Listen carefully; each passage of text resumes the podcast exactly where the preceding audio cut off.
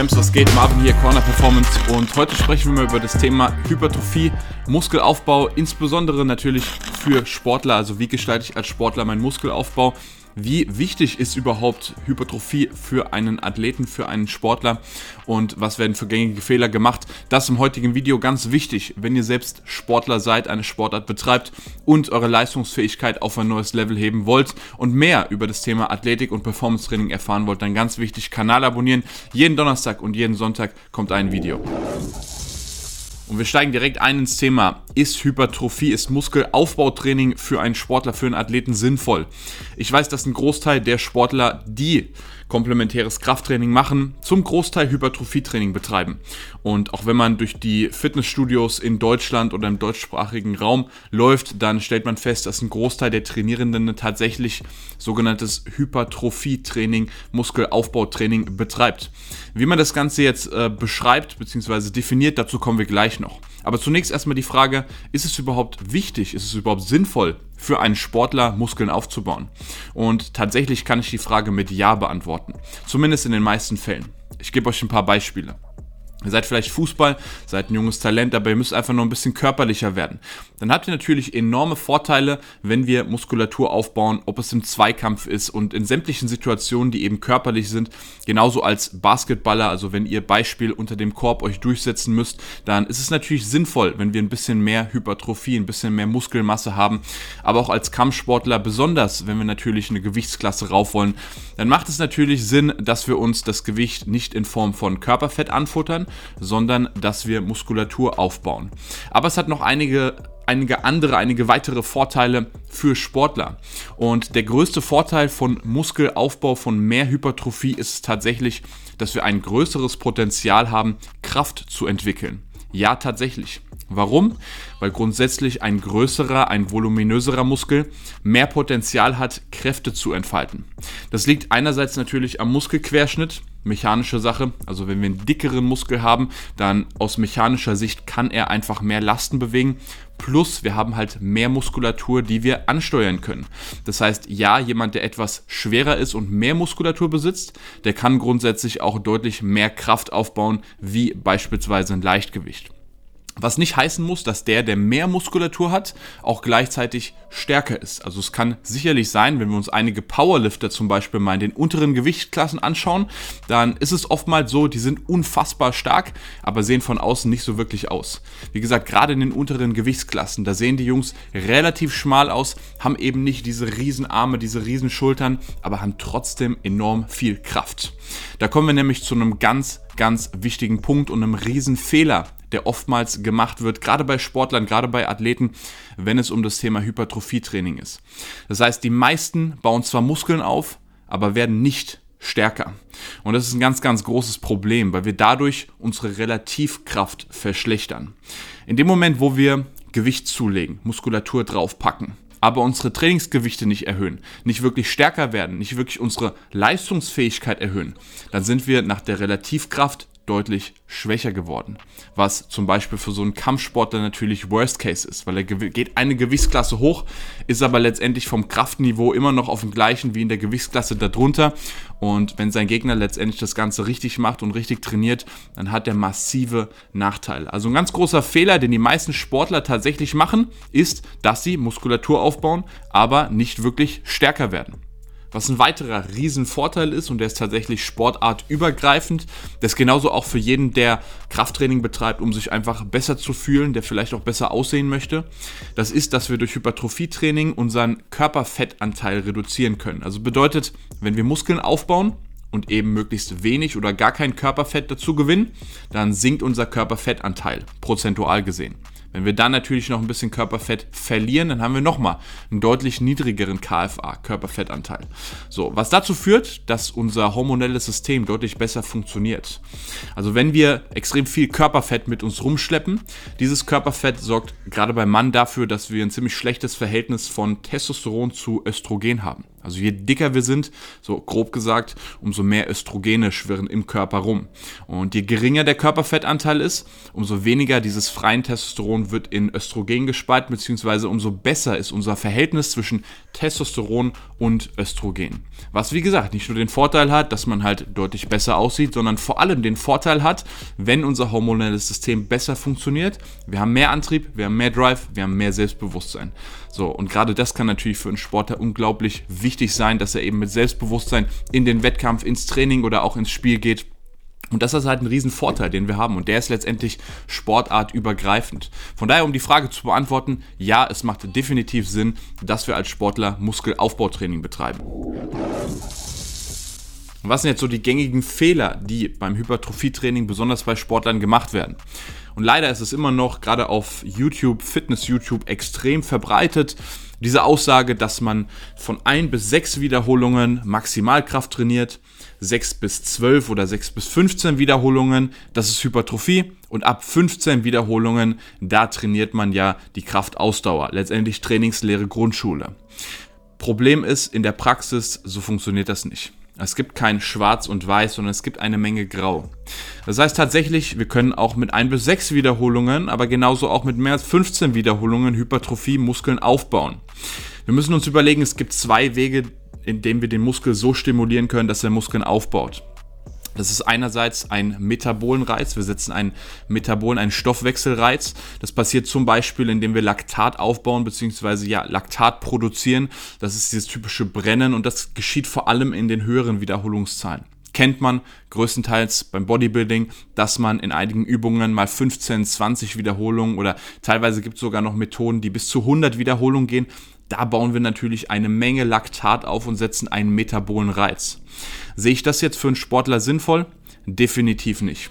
Zwei Gründe. Grund Nummer eins ist, dass wir als Sportler, wenn wir eine Sportart betreiben, eh schon so viel Laktat produzieren. Also wer beim Boxen schon mal wirklich eine lange Runde am Sandsack gemacht hat oder auch schon längeres Sparring gemacht hat oder der beim Basketball, beim Fußball schon mal wirklich lange hin und her gerannt ist, der kennt dieses Brennen in den Beinen. Also da produzieren wir schon massiv Laktat. Und wenn wir dann noch im Krafttraining zusätzlich unseren Körper voll pumpen mit Laktat, dann aus meiner Sicht ist es nicht produktiv und es wird nicht dazu führen, dass wir im darauffolgenden Team- oder Techniktraining mehr Leistung bringen. Ganz im Gegenteil. Zweiter Punkt ist, dass wir durch diese Methode gerade in extrem hohen Wiederholungszahlen ja zum Teil zwar sarkoplasmatische Hypertrophie aufbauen, aber eben nicht wirklich stärker werden. Also wenn ich mir anschaue, wie die meisten Athleten trainieren, dann sieht es in der Regel so aus. Wir trainieren Dreier-Split, unabhängig davon, wie oft sie pro Woche trainieren, aber das heißt, dann haben sie Push, Pull, Beine, so das ist der Klassiker. Das sieht dann so aus, dann fangen sie an mit Bankdrücken, drei, vier Sätze, acht bis zwölf Wiederholungen. Dann kommt Schrägbankdrücken, drei bis vier Sätze, acht bis zwölf Wiederholungen. Dann kommt vielleicht noch Schulterdrücken oder irgendwelche Kabelflies, auch wieder drei bis vier Sätze, acht bis zwölf Wiederholungen. Und wundern sich dann, dass sie in ihrer Sportart nicht mehr Leistung bringen und keinen wirklichen Fortschritt machen. So, letztendlich, das ist ein Bodybuilding-orientierter Trainingsplan. So, wenn wir ständig immer in den Wiederholungszahlen acht bis zwölf Wiederholungen, drei bis vier Sätze und eine Menge Volumen fahren, für einen Sportler ist es nicht sinnvoll. Vor allem nicht, wenn wir für solche Muskelgruppen wie Brustmuskulatur drei, vier Übungen machen und den Muskel bis zur Kotzgrenze isolieren. Also dann braucht ihr euch nicht wundern, dass ihr auf dem Feld nicht mehr Leistung bringt. Sorry. Für einen Sportler, wie gesagt, definitiv nicht sinnvoll. Für einen Bodybuilder, ja, kann das Ganze sinnvoll sein. Insbesondere, wenn ihr Wettkampf-Bodybuilding betreibt, wenn natürlich noch ein paar, ja, ich sag mal, andere Einflussfaktoren dazukommen, unabhängig vom Training, sondern was eben Ernährung und ja, Supplementierung angeht. Aber für einen Athleten, für einen Sportler sehe ich das Ganze nicht als sinnvoll an. Also wir sollten darauf Wert legen, dass wir beim Krafttraining stärker werden, dass wir unsere Leistung steigern. Das bedeutet, dass wir entweder mehr Gewicht verwenden, oder dass wir mehr Wiederholung machen. Oder dass wir die Wiederholung schneller oder dass wir weniger Pause machen. Also wir brauchen in irgendeiner Art und Weise eine Leistungssteigerung. Und da beginnt, beginnt das größte Problem.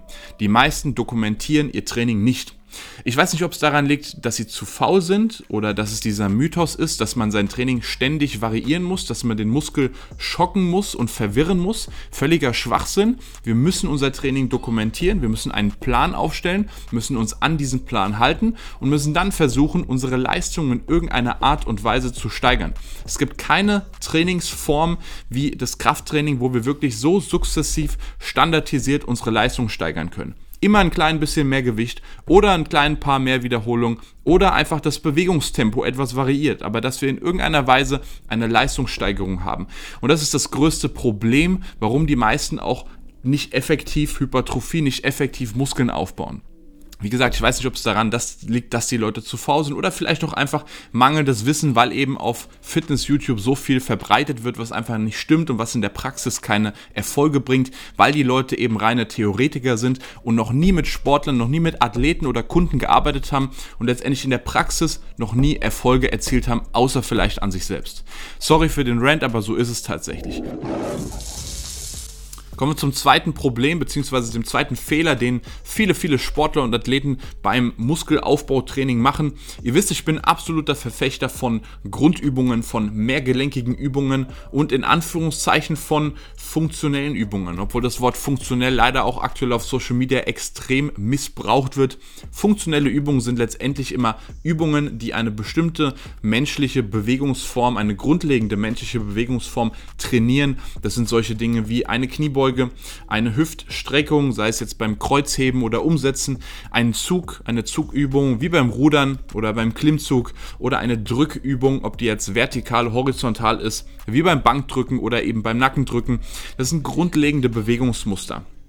Und die werden einfach nicht trainiert, vor allem weil die meisten zu bequemlich sind, weil die meisten nicht aus ihrer Komfortzone raus wollen. Ein Klimmzug, ja, das ist am Anfang fucking anstrengend und gerade auch viele können am Anfang keinen Klimmzug. Natürlich ist es unangenehm, sich da an der Stange hochzuquälen. Natürlich ist es unangenehm, erstmal negative Klimmzüge zu machen. Da setzen sich die meisten lieber an einen Lattzug. Da können sie schön das Gewicht einstellen und können schön ihre 8 bis 12 Wiederholungen pumpen. Gleiches Spiel bei der Kniebeuge. Ja, es ist fucking unangenehm, sich bei der Kniebeuge Kniebeuge mit richtig Gewicht unten tief reinzusetzen. Da gehen die meisten lieber an eine Beinpresse oder machen eben einfach halbe Kniebeuge, also nicht über den vollen Bewegungsradius, weil es halt fucking unangenehm ist. Die Leute gehen lieber aufs Langhantelbankdrücken, da können sie sich schön hinsetzen, da müssen sie letztendlich beim Auf- und Abräumen nicht allzu viel machen, ein paar Scheiben an die Stange dran, so Kurzhantelbankdrücken, oh, das ist schon wieder ein bisschen aufwendiger, da muss man wieder raus aus seiner Komfortzone, so die Kurzhanteln zur Bank schleppen, dann hochheben, rausheben, hochheben und es ist natürlich wieder ein bisschen anstrengender.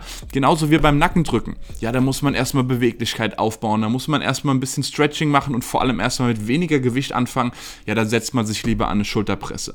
Und das ist ein ganz, ganz großer Grund, warum die Leute beim Thema Muskelaufbau A keine Fortschritte machen und B dann auch nicht den Übertrag in ihre Sportart haben, keine wirkliche Leistungssteigerung, weil sie nicht aus ihrer Komfortzone rausgehen. Und ja, die meisten Übungen, die halt wirklich potent sind, die halt wirklich Ergebnisse, Fortschritt bringen, die sind halt zum Teil einfach fucking unangenehm. Aber da müsst ihr euch selbst die Frage stellen, was ist euer Ziel? Wo wollt ihr hin?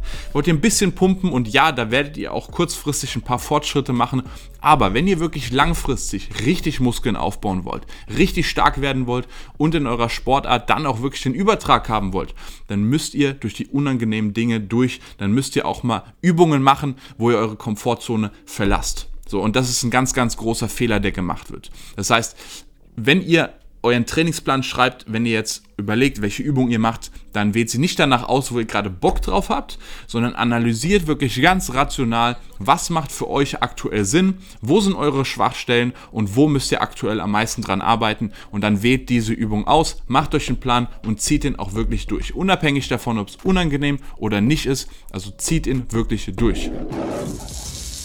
Das heißt, wir wissen jetzt als Sportler, wenn wir Muskeln aufbauen wollen, wir sollten nicht ins Studio gehen und einfach pumpen, wir sollten nicht ins Studio gehen und einfach die Übung machen, wo wir gerade Bock drauf haben, sondern wir sollten richtiges Krafttraining betreiben. Das heißt nicht ohne Grund Krafttraining, wir sollten uns einen Trainingsplan aufstellen und den sollten wir dann auch durchziehen, unabhängig davon, ob wir bei den Übungen aus unserer Komfortzone rausgehen müssen oder nicht. Wir können aber noch so viel trainieren, noch so viel Intensität, noch so viel Volumen in unseren Trainingsplan einbauen. Es wird uns nicht weiterhelfen, es wird uns nichts bringen, wenn der dazugehörige Lifestyle nicht stimmt, wenn unsere Ernährung nicht on point ist. Wir setzen letztendlich einen Reiz und wir brauchen zwei Dinge. Wir brauchen die Bausteine, um Muskulatur aufzubauen und wir brauchen die mögliche Zeit, um zu regenerieren. Der Muskel wächst nicht während der Trainingseinheit, der wächst auch nicht unmittelbar nach dem Training, sondern der wächst im Schlaf. Das heißt, der Schlaf ist einer der wichtigsten Faktoren für das Thema Muskelaufbau. Das heißt, wenn wir nicht schlafen, werden wir keine Muskulatur aufbauen. Wenn wir nicht schlafen, wird unser Testosteron in den Keller gehen, was wieder dazu führt, dass wir schlechter Muskulatur aufbauen. Plus wir brauchen die Bausteine, wir brauchen Proteine, insbesondere pro Kilogramm Körpergewicht empfehle ich den Leuten mindestens 2 Gramm Protein täglich, idealerweise sogar noch ein Stück mehr. Also wenn wir wirklich massiv aufbauen wollen, dann sollten wir 2,5 bis vielleicht sogar 3 Gramm pro Kilogramm Körpergewicht an Proteinen, an hochwertigen Proteinen täglich essen, in der Kombination mit mindestens 8 bis 9 Stunden Schlaf. Das sind die wichtigsten Faktoren für Muskelaufbau, für Hypertrophie. Und es sind genau auch die Dinge, an denen wir im Coaching arbeiten. Das heißt, ihr kriegt nicht nur im Coaching einen Trainingsplan, sondern wir schauen gemeinsam, wie wir euren Schlaf optimieren, wie wir eure Ernährung on point bekommen. Das heißt, ihr kriegt einen Ernährungsplan und dann sprechen wir über die Themen Supplements und noch ein paar alternative Dinge. Aber das sind die wichtigsten Dinge, die wir eben brauchen, sowohl zum Thema Muskelaufbau als auch generell, um die Leistung in eurer Sportart zu steigern. Ihr könnt euch gerne mal informieren. Den Link habe ich unten in die Beschreibung gepackt für das Coaching. Ansonsten hoffe ich, Champs, die Videos oder die Tipps haben euch weitergeholfen zum Thema Muskelaufbau. Das war's von mir. Denkt dran, den Kanal zu abonnieren. Jeden Donnerstag, jeden Sonntag ein Video. Alles rund um das Thema Athletik und Performance Training. Wir sehen uns. Champs.